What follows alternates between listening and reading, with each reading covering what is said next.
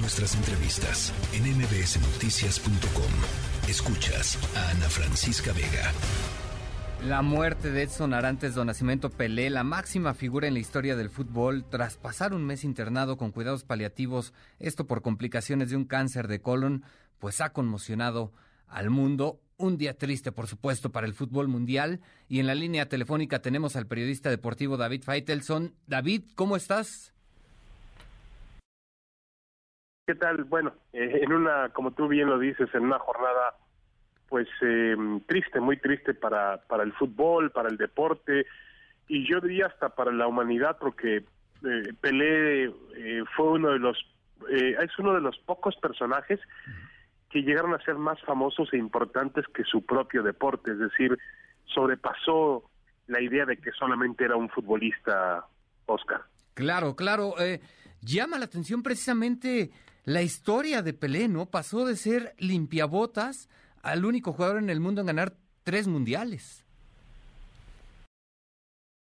Sí, una historia de, obviamente, a partir de un, de un escenario humilde, eh, pero yo creo que, bueno, y, y además ganó su primer mundial cuando tenía 17 años y 249 días.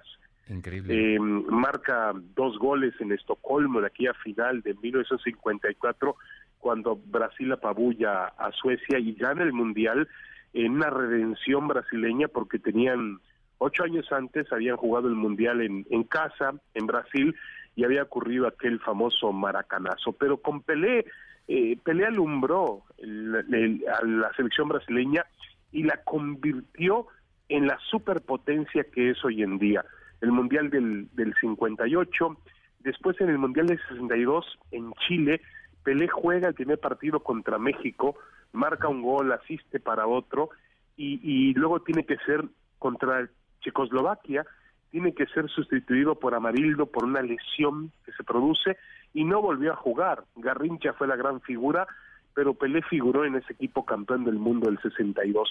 66 fue un mundial asiago para Brasil, para el mismo Pelé estuvo otra vez eh, con dificultades, le, le pegaron mucho, le dieron muchas patadas hasta que llegó el mundial del 70, Oscar, que fue pues el momento cumbre, diría yo, y tuvimos la oportunidad de verlo a todo color en vivo en, en México, ¿no? Bien, claro, y, y me, me llama la atención, bien lo dices David, eh, la figura de Pelé trasciende el fútbol, me parece que no se puede hablar de fútbol hoy en día sin hablar, por supuesto, de Pelé, un gran futbolista, No. pero también reconocer a Pelé como un ejemplo fuera de la cancha, ¿no? un antes, un, un después y un siempre de Pelé. Pelé llevó al fútbol hasta los rincones más, eh, vamos a llamarle más apartados del mundo. Eh, lo llevó ahí, hizo famoso al deporte en tiempos, Oscar, donde la tecnología no estaba obviamente tan avanzada como lo está hoy en día. Pelé no contaba, bueno, la- el Mundial del 66 es transmitido en blanco y negro. El Mundial de México 70 es la primera transmisión a colores que hay de un campeonato mundial de fútbol. Es decir, Pelé llevó el fútbol de blanco y negro al, al moderno Technicolor y, y realmente lo, lo instaló en un lugar eh, que, que nadie otro lo había instalado ni antes ni después de él. Es impresionante lo- la obra que él deja en ese sentido. Y después cuando, incluso cuando se retira del fútbol, sigue siendo la cara de este deporte. Hay que recordarlo anunciando pues bancos, tarjetas de crédito, refrescos de cola, galletas, siendo el embajador del fútbol para tratar de introducirlo pasionalmente en un país como Estados Unidos, con aquella irrupción con el Cosmos de Nueva York, que fue únicamente su otro club, además del Santos, donde jugó toda su vida. A lo que voy, Oscar, es que la obra de Pelé no solamente incluye la cancha de fútbol, donde fue un todopoderoso, fue un genio, capaz de hacer lo que él quisiera con el balón. También se remontó y fue más allá del campo de juego. Eh, muchos no tuvimos la fortuna de ver a Pelé, lo hemos visto gracias a la magia de la tecnología. Sin embargo, eh, me gustaría saber, no sé si tú tuviste la oportunidad, me imagino que sí, ¿cómo era Pelé en la cancha? Eh, muchos lo identificamos como un futbolista con carisma, ¿no? Es inteligente, inteligente, hábil, rápido, sacri- se sacrificaba por el equipo también, era un, un delantero, un, un, podía jugar como delantero, podía jugar como en aquel momento se llamaba interior, que lo que sería hoy un volante ofensivo, tenía una gran velocidad, podría driblar, podía pasar la pelota. Hay que recordar sus grandes saltos en el Mundial de México 70 para cabecear, sus goles de cabeza que fueron fantásticos. Eh, realmente lo podía hacer todo.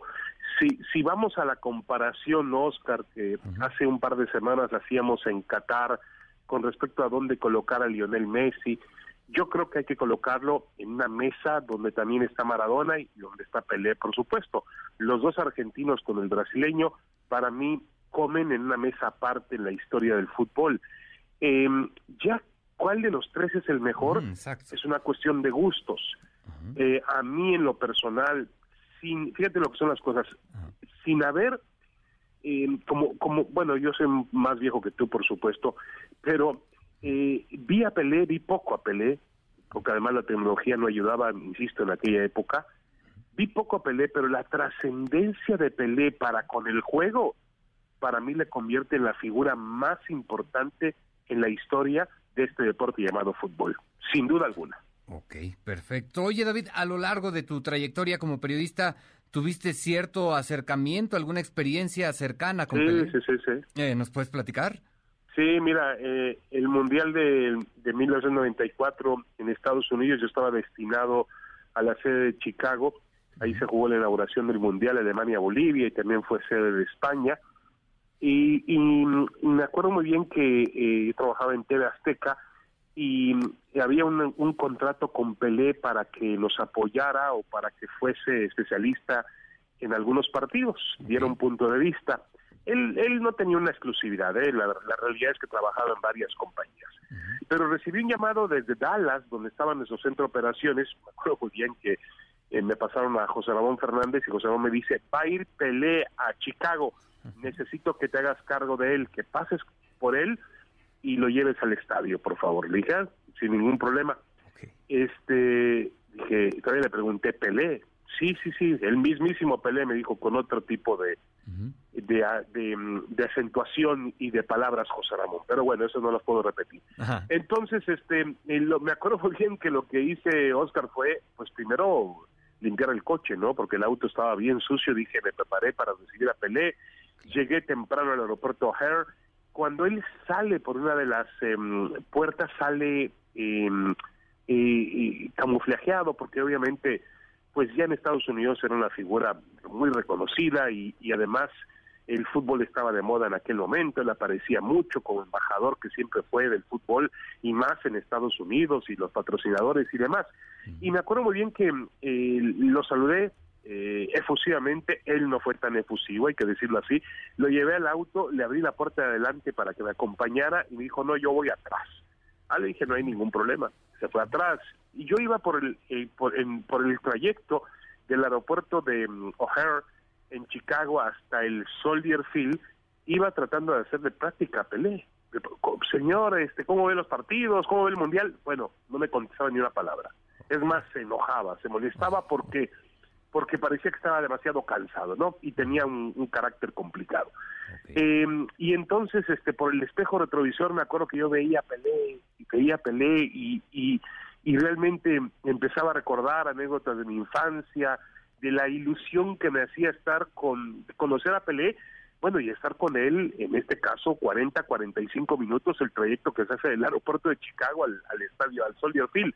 Al final, eh, intercambió muy pocas palabras conmigo, pero fue un momento preciado porque fui, pude ser el chofer de Pelé y eso creo que muy pocos lo pueden presumir.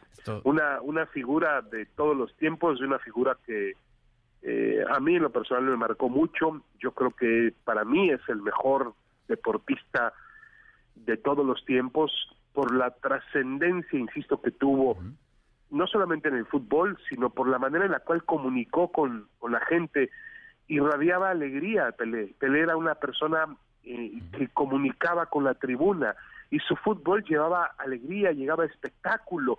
Eh, eh, hay que recordar aquella escena, aquella fotografía icónica de Pelé a hombros con el trofeo Jules Rimet en un brazo y alguien le coloca un sombrero de charro mexicano y en aquella tarde si no me equivoco, 21 de junio de 1970 en el Estadio Azteca, aquella tarde de domingo, fantástica aquella postal.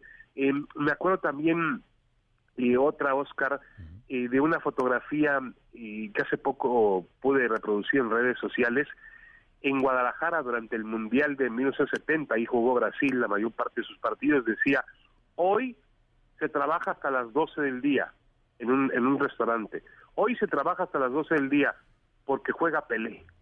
Entonces, este, la, realmente la trascendencia de Pelé, y más con los mexicanos, Pelé, pues fue el Mundial del 70, Guadalajara era como una, le decían un, pequeño Río de Janeiro, porque Guadalajara era una ciudad donde el brasileño era muy querido, el Estadio Jalisco, em, realmente fue un hombre muy, muy apegado a lo que es la cultura futbolística del mexicano. El mexicano siempre hemos tenido dos banderas, decía yo, en los mundiales.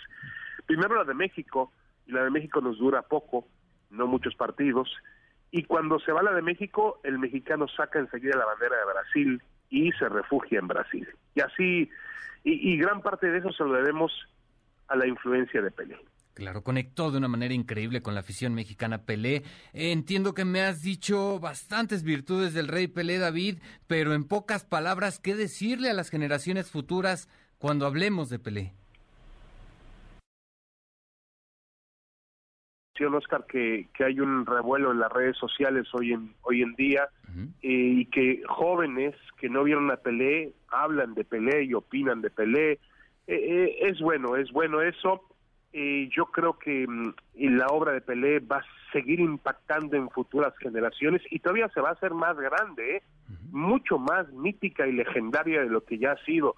Eh, yo creo que eh, gran parte de lo que el fútbol es hoy se lo debemos sin duda alguna a Edson Arantes de Nacimiento Pelé, figura de figuras, gran personaje y uno de los hombres más importantes que ha tenido la humanidad en los últimos tiempos.